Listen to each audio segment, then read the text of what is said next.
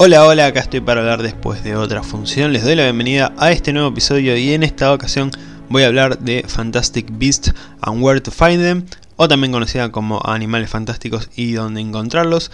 La primera de la que hasta el momento es una trilogía confirmada de Animales Fantásticos.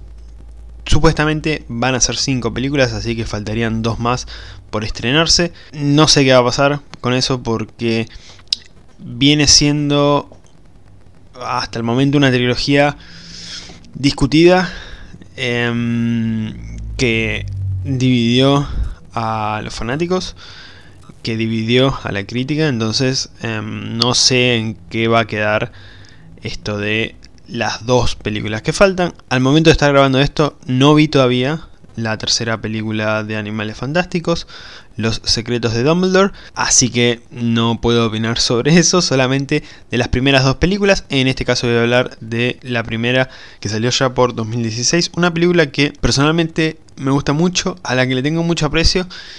Me di cuenta de algo, porque yo hace poquito tengo Letterboxd, eh, bueno, un par de años, pero relativamente poco, y no lo tenía en ese momento en el que se había estrenado esta película, ¿no?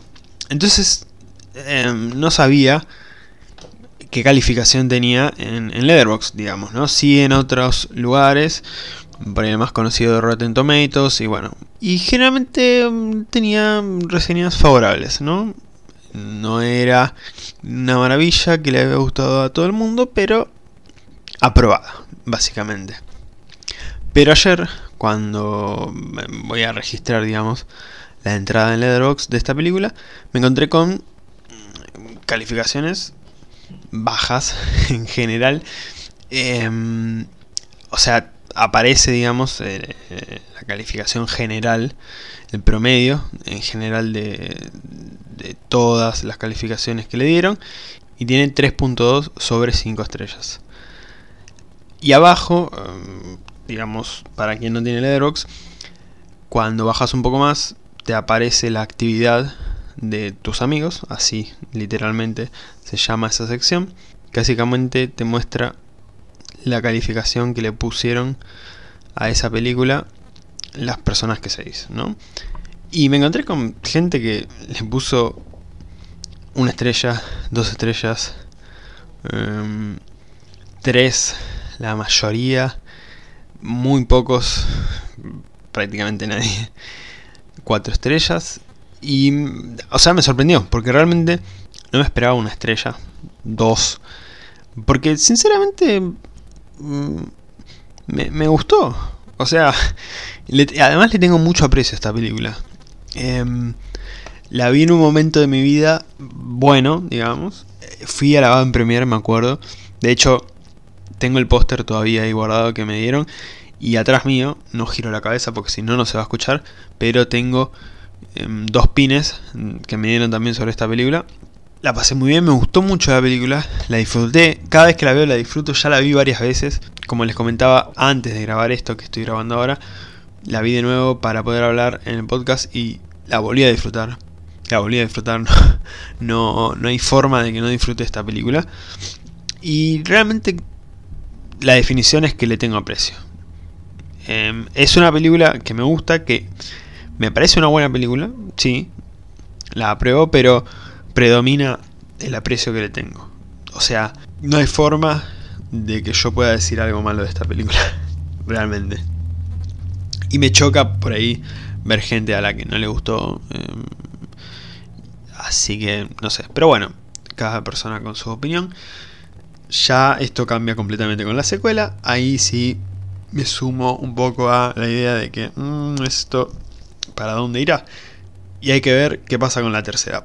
Y la verdad, a ver, yo no sé si era necesario que nos trajeran más historias dentro del universo de Harry Potter, dentro del mundo mágico. Yo creo que con las películas de Harry Potter estábamos bien. Em, sé que da para explorar bastante más. Em, pero qué sé yo. Eh, siento que se cayó un poco en la de seguir lucrando con historias y cosas. Porque Animales Fantásticos y dónde encontrarlos es un libro. Lo tengo acá, atrás mío, no voy a girar. Igual no lo van a ver, así que... Pero eh, es un libro, o sea, la idea sale de un libro.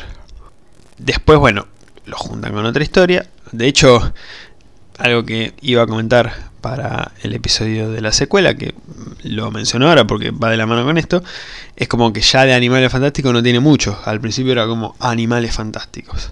De hecho, estoy viendo el póster y Fantastic Beast está en letras mayúsculas, bien grandes. Y el And Where to Find Them chiquitito abajo. Si se fijan, en el póster de Los Secretos de Dumbledore es al revés. Fantastic Beast está chiquitito y el resto del título bien grande. Es como que cada vez menos animales fantásticos y no solamente por los animales, porque siguen apareciendo. De hecho, por lo que vi en los avances de la más reciente película, hay varios. El tema, de hecho un par son protagonistas, pero el tema es que em, ya no es la cuestión esa. Estamos yéndonos a, a otro lado con la historia. Entonces es como que no sé si es que no supieron manejarlo. directamente sacaron contenido forzado que era un buen contenido, pero no sé si daba para cinco películas. O sea, por ahí para la primera, bueno, está bien. Es cierto que extendieron con toda la historia de Grindelwald, pero no sé. Yo igual esta primera película la disfruté mucho, la sigo disfrutando, me sigue gustando con el paso de los años, así que wow, es increíble que me siento un viejo. Seis años pasaron de esta película. Perdón por el silencio, no lo puedo creer. Con otras películas, bueno, no sé. Hace poco se cumplían años de, de Shrek. 20 años. Y bueno, también. O sea, pienso. Uff, qué grande que estoy. Pero bueno, pasó bastante tiempo. Ahora, esta película es bastante más reciente y que ya hayan pasado 6 años. No lo puedo creer. No lo puedo creer. Y realmente parece ayer que la fui a ver por primera vez al cine. Es increíble. Pero bueno, me siento un viejo. En fin. Película que me gusta mucho, que disfruto cada vez que la veo. La verdad. Eh, de hecho, es una de mis favoritas dentro de todo el universo de Harry Potter. Y bueno, no, no tengo mucho más para decir sin spoilers. Ya me voy a meter con spoilers, así que si no vieron esta película, la tienen en HBO Max. Además, sirve para la previa de Los Secretos de Dumbledore. Si ya la vieron, se pueden quedar. Esto continúa bajo su propia decisión. Me voy a meter ya mismo con los spoilers y más en detalle en la película. Bueno, ¿de qué va la historia básicamente? Seguimos al magisólogo, o magisólogo, no, magisólogo. Es mágico, mago, magisólogo, al menos acá. Newt Scamander, Scamanda, interpretado por Eddie Redmayne. Te quiero mucho, Eddie. Que llega a Nueva York desde Inglaterra, desde Londres más específicamente, para liberar a una de sus criaturas fantásticas que él tenía en esa maleta mm, mágica increíble en su hábitat natural, básicamente porque Em, lo que él hacía era salvar a estas criaturas, que en muchos casos eran parte del tráfico de especies em, en peligro de extinción y todas esas cosas, como podría ser en la vida real, pero con criaturas fantásticas dentro de la mitología de este mundo mágico. El animal en cuestión es el Thunderbird, cuestión que él lo quería dejar en libertad en su hábitat natural que era el desierto de Arizona y obviamente para eso tenía que ir hasta Nueva York. Eh, no sé si en todo eso él tenía que hacer algo más, porque creo que esa era su única misión, digamos, eh, la razón por la que fue hasta Estados Unidos era eso. Y él va por su lado, o sea, tenemos esta parte de la historia, que es él con esta misión de devolver al Thunderbird a Arizona, a su lugar. Y por una serie de hechos bastante inoportunos, pierde a algunas de estas criaturas y bueno, justamente se hace honor al título de la película, Animales Fantásticos y dónde encontrarlos. Em, un poco engañoso porque digamos que ese título va en referencia a dónde encontrar estas criaturas en sus respectivos lugares, ¿no? No porque se hayan perdido, pero bueno, queda, queda bien la referencia al título. Por este lado, Newt se va encontrando con Jacob, que de hecho es el primer personaje con el que se encuentra, interpretado por Dan Fogler, ya, ya mismo se los digo, de acá en más, al menos hasta la segunda, ya veremos en la tercera, pero ya me imagino en la tercera también, el mejor personaje de Animales Fantásticos. Lejos. Él y el Niffler. Lejos.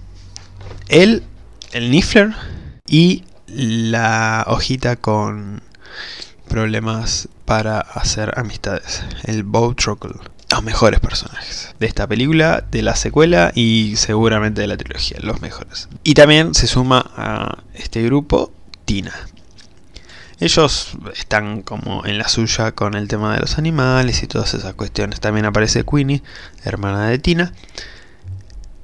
Y por otro lado tenemos toda la parte del Ministerio de Magia de Estados Unidos, MACUSA, que vendría a ser como el ministerio en las películas de Harry Potter, que está bastante convulsionado por el temita de ataques y cuestiones em, extrañas que están acechando a la ciudad de Nueva York y que están metiendo en problemas a magos y a brujas. ¿Por qué?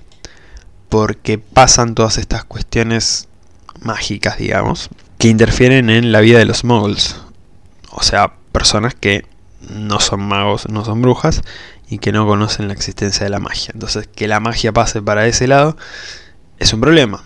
O sea, es el problema de que se puede llegar a una guerra. Eh, al menos eso se menciona en la película. Igual eso nunca me quedó claro, o sea, sí me quedó claro, pero una guerra entre muggles y personas con magia, me parece que es claro quiénes ganarían, ¿no? Pero bueno, la cuestión es que más allá de la guerra, que se podría llegar a dar. La cuestión más importante es que no salga a la luz el mundo mágico, que no se descubra. Y esto está poniendo en peligro justamente la cuestión del secretismo de magos y brujas ante los muggles. Y aparece un señor misterioso ya desde el principio, el señor Graves, interpretado por Colin Farrell, el pingüino, porque esta era la primera vez que veía esta película, después de The Batman. Y es increíble, yo no puedo creer que sean la misma persona. Porque acá Graves es Colin Farrell, o sea, es Colin Farrell. Pero el pingüino no es Colin Farrell, pero es Colin Farrell, o sea, es impresionante. No solamente el laburo de maquillaje, sino la actuación de Colin Farrell. Que ni de casualidad pensás que es él, pero nada. Y qué bien que le quedan los villanos, claramente en ambas películas. Acá está muy bien su personaje. Ya voy a hablar sobre este detalle de su personaje, porque bueno, ya se imaginan de lo que quiero hablar, pero tengo algo en específico para decir. Él básicamente lo que quiere es ese poder, o sea, esto que está causando todos estos problemas lo quiere para su lado. Él está trabajando entre comillas con Makusa, pero no, no. Ya se ve de lejos cuáles son sus intenciones verdaderas tenemos estas dos historias. O sea, la película va con estas dos historias, cada tanto se van cruzando hasta el final. Al final se chocan directamente porque, o sea, son dos cosas completamente distintas, pero por una cuestión o por otra se terminan cruzando, ya sea porque Tina quiere recuperar su prestigio dentro de Makusa e intenta que se lo juzgue a Newt por esto de traer una maleta con todas estas criaturas mágicas y que encima se escapen algunas y bueno, todo eso. Y ahí se cruza con Graves las dos veces porque la segunda también cuando va a esta especie de reunión em, con distintos magos y distintas brujas que dicho sea de paso me sorprendió porque está Shema-chan, Cersei en Eternals. Y yo quedé como, ¿qué hace Cersei ahí? ¿Cómo pasó de ser extra, porque ni siquiera es un personaje relevante, está ahí de fondo en, en esa en esa reunión. No sé si tendrá más relevancia a futuro ese personaje, pero ahí está, dos segundos. Tiene diálogo, sí, pero nada. Y, y bueno, era Cersei. La cuestión es que esos son los dos grandes momentos en los que se cruzan, digamos, estas historias. Ya en este segundo se cruzan por completo porque interfieren, digamos, mm, los intereses de Graves con lo que estaba pasando con Newt y recuperar a todos sus animales perdidos. Que son varios los que aparecen en esta película. Ya mencioné a Niffler, que es este bichito tan adorable que vendría a ser como un topo, digamos, que lo amo, lo amo. Me, me reí mucho con, con este bichito encima. No, nada, es, es hermoso. Es hermoso, es genial.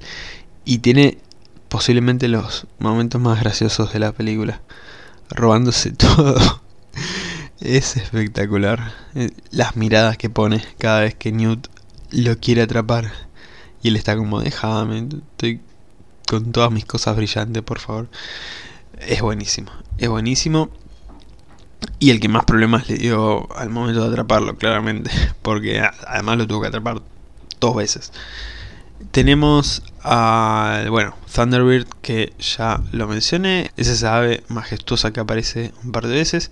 Y en el final tiene bastante relevancia porque ayuda a desmemorizar a todas las personas que habían visto todo, absolutamente todo en Nueva York, los moguls obviamente, que es eh, un muy buen momento ese, la verdad que con la banda sonora y, con todos los efectos, la verdad que es un muy buen momento. Y este pájaro em, es el emblema de una de las cuatro casas del colegio Evil Morning, que vendría a ser el Howards de Estados Unidos. Em, detalle. El Okami, que es esta serpiente mm, medio dragón, que aparece mm, también varias veces, de hecho aparece cuando Jacob se cruza con Newt y nace de ese huevo, después cuando em, es la última criatura que les queda por atrapar, em, que tienen esa muy buena escena con la cucaracha y la, y la tetera. Tenemos al Billy Wick Acá tengo una duda desde la primera vez que la vi. Básicamente es como una polilla gigante. Eh, medio fea. O sea, no es fea, pero es rara. Si te la encontrás, corres, básicamente. Pero la cuestión es que nunca la atrapan. Y Newt se la cruza dos, tres veces y, y no la atrapa o sea, se escapa, queda libre. No sé qué fue de la vida. Eh, puede tener crías, se va a morir. A Newt no le importó, porque nunca la atrapa. Quedó. Puede picar a alguien y, matar a esa persona y no solo matarla, sino que contagiarla y provocar una pandemia. ¿Qué fue de la vida de esa polilla? O sea, quedó ahí. Un bache importante en, en la película. Por ahí yo parpadeé y mm, me perdí el momento en el que la atraparon, eh, pero no, no, no sé. Pero bueno, una de las grandes dudas que me quedaron. Tenemos al Demiguise, em, o Demiguise, no sé cómo se mencionará. Es este monito adorable que cuidaba a Lokami, em, le llevaba comida y todas esas cosas, y además se hacía invisible. El Bowtruckle, ya lo mencioné anteriormente, este arbolito chiquitito que está todo el tiempo con Newt. Sweep on Evil, que debe ser de los mejores, o sea, cuando mencioné que el Niffler y el Bowtruckle eran los mejores, me refería a personajes. Pero el Sweep on Evil me parece que definitivamente es el mejor animal de esta película. Tiene una secuencia en la que primero ayuda a Newt para que no lo maten y para salvar a Tina en cierto momento y después en todo el momento del escape que es espectacular. Además el diseño es muy bueno muy bueno y tiene como esta mezcla de una criatura letal pero que Newt la tiene domada o sea le dice ven para acá y viene. De hecho, en un momento le dice, no, no, no, el cerebro no. Y está como... Y lo ves y es como...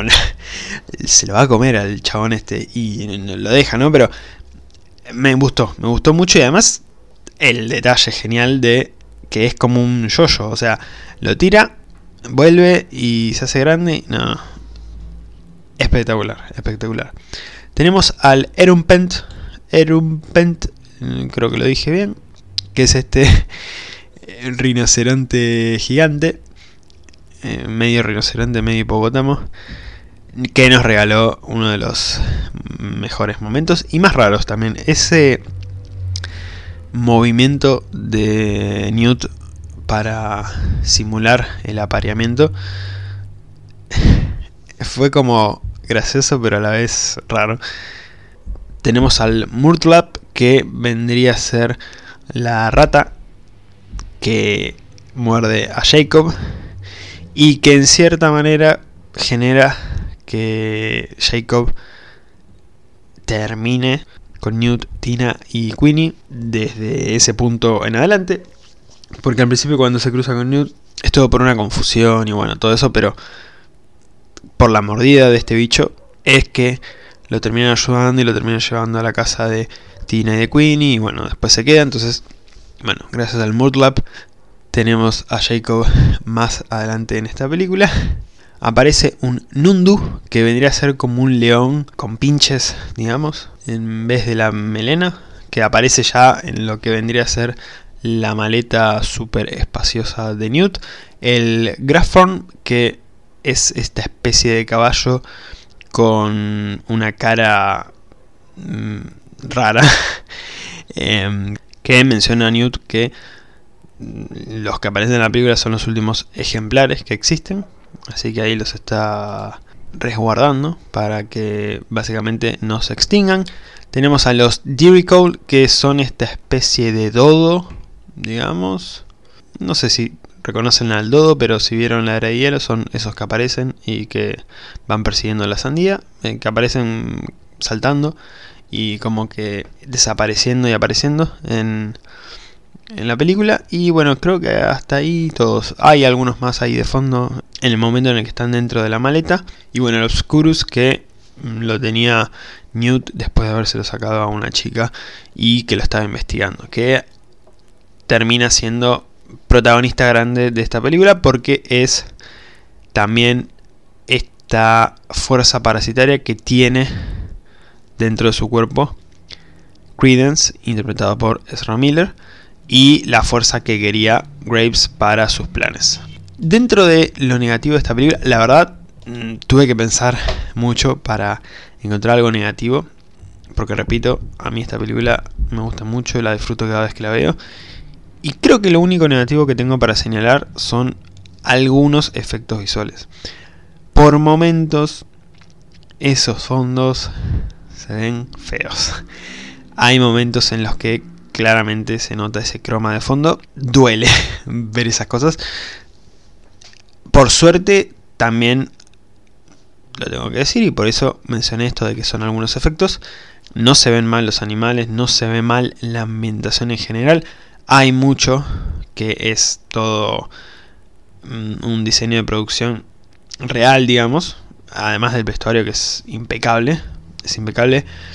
El diseño de producción de algunos momentos de la película, parte de la ambientación es real, o sea, algunas locaciones sí están hechas por computadora, pero mm, la gran mayoría de la ciudad que nos muestran en la película es real, así que por ese lado, obviamente, está genial lo visual, pero por momentos algunos fondos, em, algunos cielos, como que se veían medio raros, Así que nada, eso. Realmente lo único que no me gustó de, esta película. hay varias cosas que me gustaron. Un punto positivo es que se entretenía. La verdad que, lo repito, la pasé bien la primera vez que la vi. La segunda, la tercera, no sé cuántas veces la vi. Hace poquito, antes de grabar, que la vi de nuevo. La disfruto. O sea, una película puede ser mala, puede ser regular, puede ser genial, puede ser un desastre. Pero si te entretiene, si pasas un buen rato, eso me pasa en general con las de Adam Sandler. Ya voy a hablar en algún momento de algunas de las películas de Adam Sandler. Pero hay películas, no todas, pero hay películas de Adam Sandler que yo las veo y la paso genial. ¿Son malas? Sí. Son malas con ganas, con intención. O sea, son malas a propósito, pero la paso bien. No me importa que sean malas. No es el caso de esta película, Animales Fantásticos y dónde encontrarlos, pero independientemente de si me parece bueno o no, es entretenida. Es entretenida, la paso bien, me gusta y la verdad que nada, yo lo tengo como algo bastante positivo eso. Porque realmente lograr entretenerme es algo que vale, vale. Eh, soy bastante fácil igual. O sea, me pueden entretener con casi todo. Pero lograrlo es algo que realmente rescato. Y... A ver, tiene una trama que por momentos es medio... Em, digamos... No diría densa, pero que no es tan divertida como esto de los animales y todas estas cosas.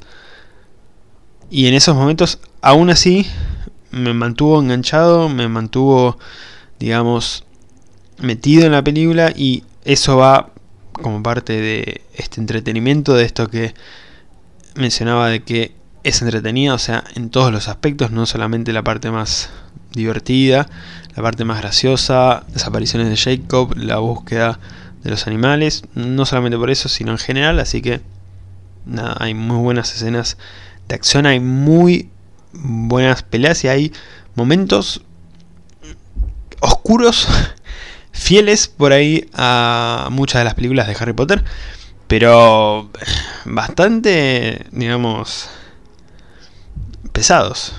o sea, por momentos la película, eh, qué lindo este rinoceronte persiguiendo a Jacob, qué divertido, y después es Ramiller entregándole el cinturón a la chabona esta que le iba a dar unos buenos cinturonazos.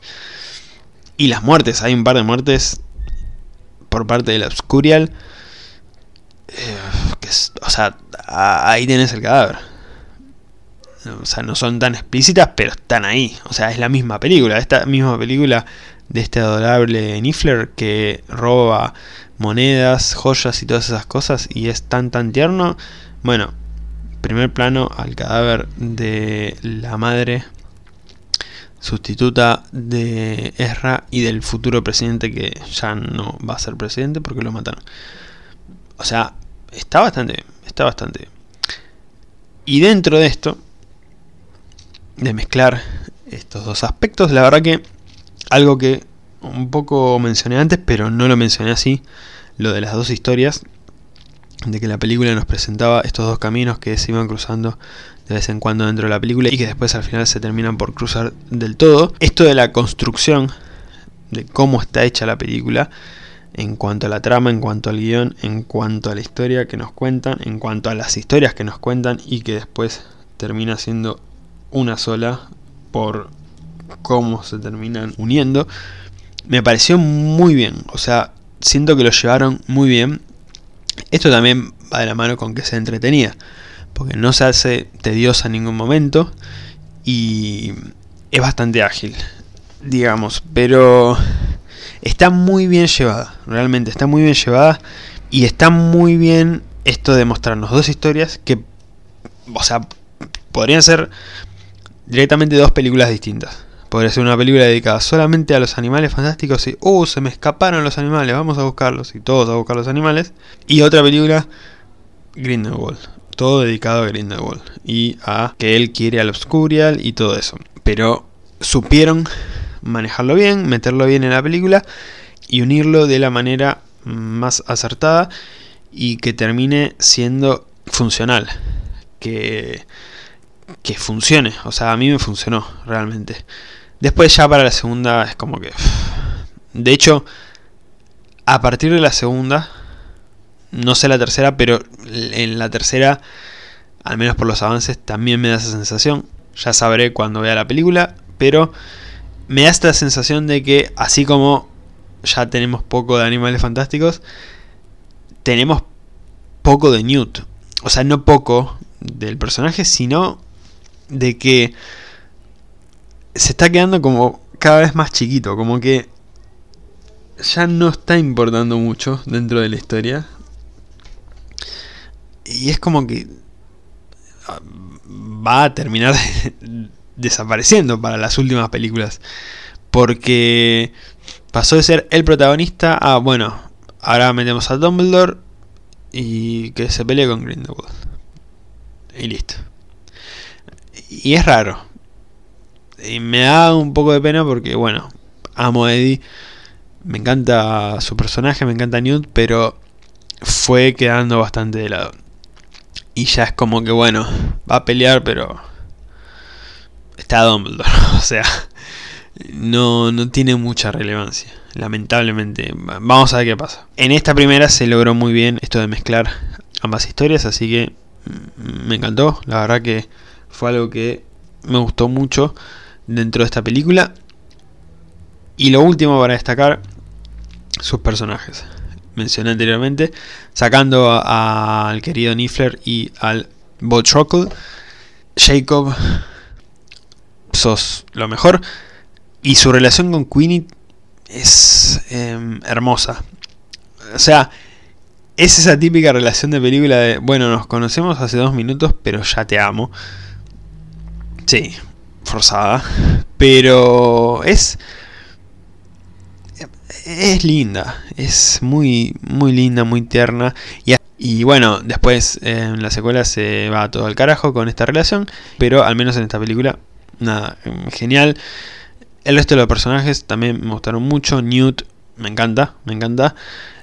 Tina también em, se me hace un personaje muy adorable y bastante interesante dentro de esta película. Ezra Miller como Credence, bueno, Credence eh, está bien, está bien, digamos. Eh, no es el villano, porque la verdad no es el villano, pero sus momentos eh, como Scurial, la verdad que están bien. Y hablando de villano, que este sí es el villano, villano, villano, villano, villano, tenemos el cameo de Juan Minujim, estaba ahí con los de Makusa, por si no lo vieron. Pero Em, yendo al villano, villano, villano, villano, villano, tenemos a Colin Farrell como Graves. Colin Farrell como Graves, impresionante, muy bueno. Ahora, esto de que pase desde Colin Farrell a Johnny Depp. A ver, Johnny Depp me encanta. Yendo a la actuación, obviamente. Actorazo. Y este Grindelwald de él me gustaba mucho. Me acuerdo cuando vi la primera vez esta película en el cine que estaba como, no, Johnny Depp. Y esa aparición que tiene al final fue oh, re manija. Y en la segunda, la verdad, me gustó mucho su personaje, como lo interpreta, la verdad que está bastante bien. Una pena que no haya podido seguir por todo lo que pasó, pero bueno, está bien, me parece bien lo que hicieron. Ahora, yo siento que un poco desperdiciaron a Colin Farrell. Yo sé que tenían que poner un actor de peso para Grindelwald. Aunque no sea Grindelwald, básicamente. Pero siento que como que quedó un poco eh, olvidado Colin Farrell. Porque uno piensa en Grindelwald y no piensa en Colin Farrell. Piensa en Johnny Depp. O ahora en Matt Mikkelsen pero no en Colin Farrell. Y Colin Farrell era Graves, pero era Grindelwald. ¿Se entiende?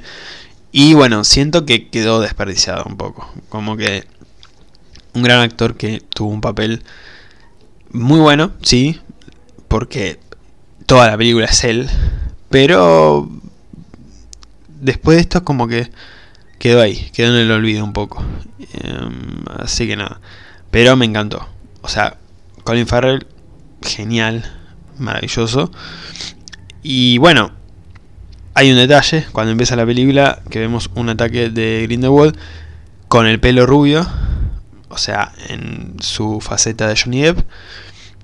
Es la primera aparición de Grindelwald en la película, pero la siguiente, primera aparición, ya en modo Colin Farrell, es igual, de espaldas, con el pelo, el mismo peinado, pero de otro color y con otra apariencia.